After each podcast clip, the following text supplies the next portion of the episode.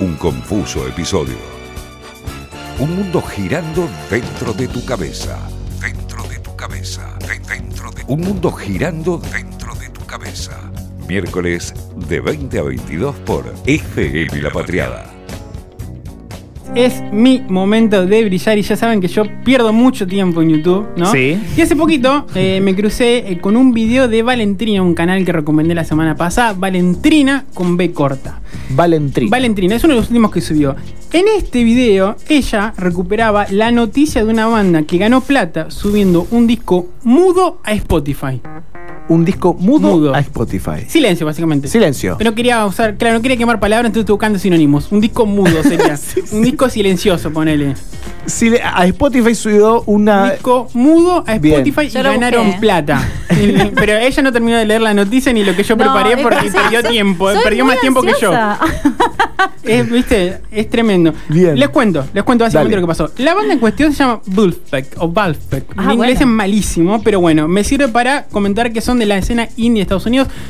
Indie es más que nada por, la, por el modo de autogestión, no tanto por la música que hacen allá en Estados Unidos, que es completamente diferente. ¿Qué pasó? Básicamente, gracias a una serie de hechos fortuitos, se avivaron De confusos episodios ahí. Claro, tenés razón y qué corto Pero que claro. estuve. Que estuve mal. corto, virga, como decimos los jóvenes. Bueno, básicamente, gracias a una, una serie de confusos episodios, se avivaron de que podían monetizar el silencio en la plataforma, ¿eh? en, en Spotify.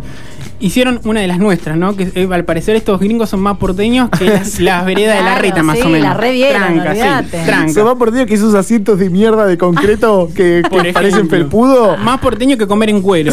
Y podemos seguir toda la noche. Tremendo, Bueno, tremendo. la cuestión es que en teoría Spotify, en aquella época, porque esto es del 2014, es Ah, una noticia que eh, Valentrina recuperaba, ¿no? De lo que estoy contando esto, todo pasó ya hace un bastante tiempo.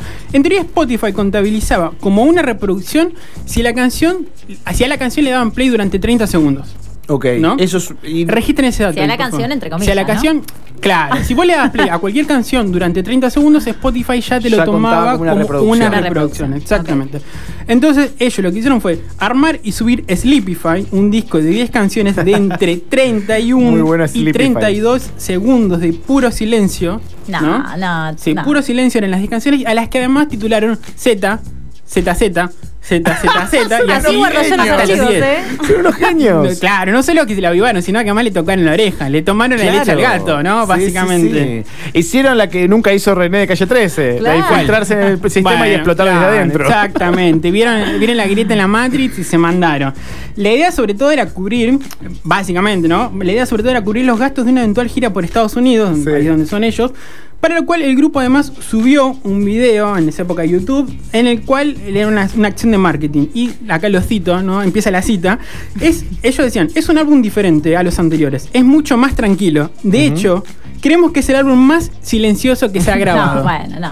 Eran además Bueno. humoristas, ¿no? Era, Sí, era sí, sí. era completo. Es, es un gran acto de humor también hacer eso. Sí, o sea, poder sí, sí. mojarle la oreja así a una gran multinacional como, como Spotify. Spotify.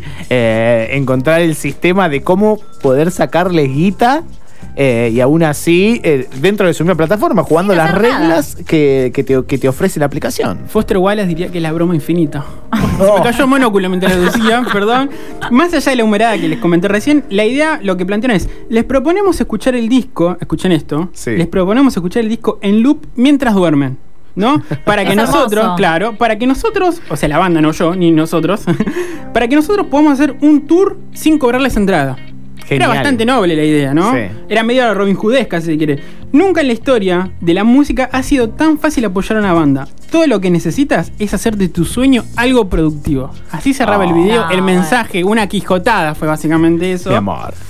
Eh, en teoría, esperaban juntar cada noche algo así como 4 dólares, siempre y cuando la persona que lo vaya a reproducir en loop durmiera entre 7 y 8 horas. Claro. La panacea para nosotros. Ponele- para ponele que se duerma entre Sí, 7 y 8 Para los frilos es Sí. una cosa No, para- impensado. Bueno, tributistas no servimos para ese proyecto. Iba a la secundaria cuando dormí 7 horas la última vez más o menos. Ahí, ¿eh? Imaginate, sí. No entremos en Igual detalle. acá hay dos monotributistas llorando al frente de una madre, ¿no? Que no duermen. Lo hablamos eso, lo hablamos, lo hablamos. ¡Mamá! sí, sí, sí, sí.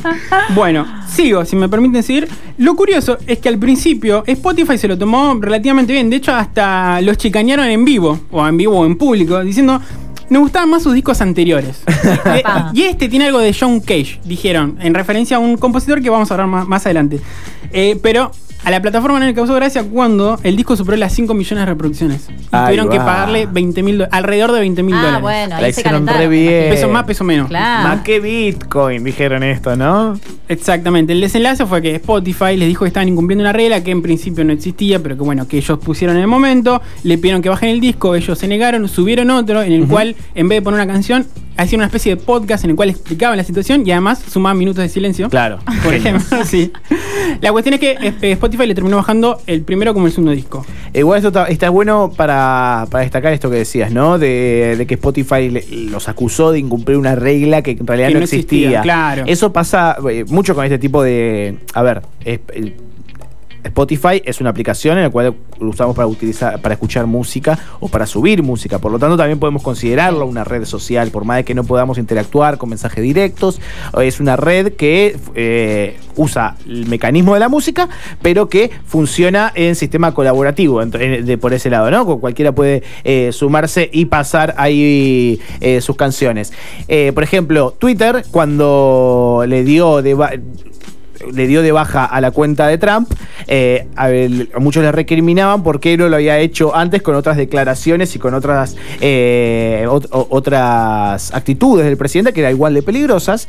Y, y eso fue un cambio de paradigma que ellos simplemente cambiaron las reglas. Es decir, todos jugamos un juego en las redes sociales en que la regla la pone un empresario. Entonces ahí hay también un rol de editorialización. Y que haya un rol de editorialización es que hay un rol de una empresa. Entonces, también en Spotify hay una empresa que se caga en guita con el laburo de los artistas. Sí, que pone las reglas cuando quiere, básicamente. O cambia las reglas cuando quiere, digamos, cuando le conviene, o cuando ve que realmente está perdiendo plata. Básicamente lo que pasó acá es que Bullpeck, Bullpeck, perdón mi inglés, que no, no, no sé, Te no terminé bien, el te first, no terminé el dale, first, encontraron un vacío legal. ¿No? Bien. Encontraron un vacío legal, una forma de poder conseguir plata o monetizar justamente eso, pero no fueron los primeros, ¿no? Más allá de que la intención, eh, Spotify no existía hace 50 años, no fueron los primeros en editar o publicar una canción que presenta un silencio en realidad. De hecho, ya mencionamos a John Cage, que le dije que retengan ese nombre, porque en Sí. 1953 presentó la paradigmática 4.33, que justamente es una pieza de 4 minutos con 33 segundos en los cuales no, no pasa nada, pero que a diferencia de lo que hace Wolfpack, o lo que hacía en ese momento, él, él sí la tocaba en vivo. ¿Qué pasa? En ese momento el sonido ambiente completaba la obra. Claro. Había un Ah, concepto detrás de eso, no era una cuestión puramente eh, monetaria. Y además había algo de denuncia, además, en, en cuanto a criterios artísticos que proponía eh, John Cage. Eh, años después, John Lennon y Yoko Ono revisitaron esa obra y la incluyeron en el segundo disco que sacaron, el último previo a que se separaran los Beatles. Con lo cual, la obra de John Cage quedó como un paradigma dentro de lo que es hacer no ruido y editarlo, ¿no? Claro. Más allá de lo anecdótico y que anecdótico, perdón, y que podemos estar repasando antecedentes hasta la eternidad porque hay un montón, lo que me interesa a mí era eh, plantear algunas interrogantes. Por ejemplo, si es o no ética la comercialización del silencio de la industria musical. Yo no tengo la respuesta, pero sí consulté a un especialista en la materia, o a alguien ilustrado, alguien que leyó más libros que yo seguramente, que es Agustín Antenor Vallejo, estudiante de letras en la UBA y responsable del blog En Tres Lenguas, donde hace, escuchen esto, reseñas y entrevistas trilingües. Ah, bueno. Ah, A falta de uno, hace en tres idiomas, las traduce, eh, la pueden encontrar en su blog, en tres lenguas, en español, francés e inglés. Él reflexionó sobre esta cuestión de si es ético o no eh, el silencio en la industria musical. Estamos en un sistema en el cual todo lo que pueda ser vendido será vendido mientras haya alguien que lo compre. Así que no me parece que la cuestión pase por si es éticamente correcto o incorrecto vender algo, sino por si hay consumidores o no, que es lo que pasa en el capitalismo. Al capitalismo la verdad que no me parece que le interese demasiado el consumo ético o no ético o la venta ética o no ética. Simplemente mientras haya lucro está todo bien. Bueno, en parte eso, jugar las reglas de- del mismo capitalismo para sacarte algunos mangos más. Claro, porque ellos no te van a regalar nada vos, básicamente, Sí, ¿no? sí, Pasa sí. en todos los estamentos de la, de la vida. Si vos no reclamás lo tuyo, se lo quedan ellos o se lo da alguien que está muy por arriba tuyo. El que escuchamos recién es Agustín Antenor Vallejo, que además eh, lleva adelante un proyecto musical. Actualmente está detrás del unipers- el proyecto unipersonal. Perdón, acá es- también es un trabalengua lo que, lo que está encarando él, que se llama Basti Bestu. Me- me Basti Bestu. Basti Bestu, con B corta, mientras deja descansar otro proyecto musical que inició hace un par de años que se llama Tupper Lake. ¿no? Eh, además, otra, otra de las cosas que le consulté o le pedí que reflexionara es acerca del uso artístico del silencio. Mientras el silencio, que es una herramienta fundamental en la música, se pueda usar para llevar a una concreción más definida, más acabada de tu idea artística, es un elemento del cual hay que disponer, ¿por qué no? Eh, qué sé yo, un tema como Enjoy the Silence de Depeche Mode. Cuando termina, en el vinilo tenés unos cuantos surcos donde hay silencio, justamente porque la idea del mensaje es esa, que disfrutes del silencio. Entonces, ¿por qué eso estaría mal? ¿Por qué eso sería éticamente incorrecto si va hacia la concreción de la idea que te están cantando en la canción? ¿Entendés? O sea, me parece como que incluso refuerza, eh, dado sobre todo el tema de, del carácter físico del disco, o sea, refuerza ese momento en el cual, bueno, tenés que fumarte ese silencio y es parte de tu experiencia auditiva. Me parece que va muy bien en ese caso, pero obviamente que, bueno, en un contexto distinto quizás no sea entendido de la misma forma y no sea definitivamente apreciado. Está bueno, está bueno esto que dice Agustín, si lo tenemos en cuenta también que, bueno, la música no, no es sonido, sino es construcción también con la carencia de sonido, que, que es el silencio, ¿no? Y también pienso en Fernando Peña, llevarlo a ¿Por qué? otro.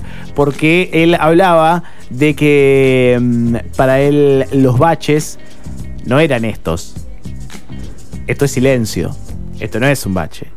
El problema en la radio, los baches son los. eh, Claro. Lo que. Nada. Que eso Y- sean los baches. Que el silencio forma parte también del, de- de- del espectro radial, ¿no? Y bueno, eso también lo podríamos llevar con respecto a la música. Es una construcción artística, básicamente. Quedó fuera el audio, pero también eh, Agustín, que cada vez que hablo de música me quedo hoy más despacio cerebrito, ¿no? Soy el meme de los Simpsons, básicamente. Citaba. Despacio, cerebrito. Gracias. Citó algunos ejemplos que eran fuera, como Kate, Fugazi, eh, Nevermind de Nirvana, tiene como un track oculto que recién aparece casi 20 minutos sobre el final. Eh, Metallica dice lo mismo. Con lo cual hay muchos ejemplos, podemos Sí. seguir buscando ejemplos. Y para cerrar, me parece interesante un paralelismo que él trazó con la literatura, siendo que él además es estudiante de letras en la UBA. Y si les parece, cerramos con eso. Y queremos hacer un pequeño paralelismo con la literatura. Eh, Las vidas y aventuras del caballero Tristram Shandy, una novela inglesa del siglo XVIII, si mal no recuerdo, tiene grandes páginas en blanco en el medio de la novela. Hay una parte en la que el narrador dice, bueno, ahora vamos a dejar 10 páginas en blanco que representan esta cantidad de tiempo que pasa y no sabemos qué pasa. Y la novela empieza en otro punto. ¿Tendría el mismo efecto de lectura el hecho de escribir a continuación de lo dicho anteriormente y decir, bueno, pasaron 10 años? Que el hecho de que la persona que está leyendo tenga que saltearse físicamente 10 páginas con la mano? ¿De qué forma la materialidad del soporte en el cual nosotros estamos accediendo a nuestra experiencia estética condiciona la forma en la que la entendemos? E incluso, ¿qué elementos pueden darle forma a esa experiencia? ¿Alcanza con blanco, espacio en blanco? ¿Habría que poner algunas palabras sueltas como para dar pistas? Cada soporte tiene las posibilidades eh, particulares y me parece que está bueno poder apreciarlas, eh, por más que a veces parezca que te están tomando el pelo. Tipo, me compré un libro y se olvidaron de imprimirme 10 páginas. Me encanta, me encanta lo que plantea Agustín. Posta. Eh, porque, digamos, ese silencio, si- porque si es un subwoofer ahí, ¿no? Marcado, o sea, porque eso sería lógico y lo otro no, ¿no? Eh, ¿Cómo construimos a base de, de ese silencio? Cerrátelo con cómo me lo vendiste. O sea, Ah. ¿de qué hablaste, Luca Pino? de la mercantilización del silencio en la industria musical y escuchamos, gracias al featuring, de Agustín Antenor Vallejo, pero sobre todo búsquenlo en su blog en tres lenguas, donde hace reseñas y entrevistas trilingües. Bien, no sé cómo manejas el silencio, pero el humo lo manejas muy bien. Años de Twitter se llama eso. 9 horas eh, 20 minutos acá en FM la Patriada. Así sigue un confuso episodio.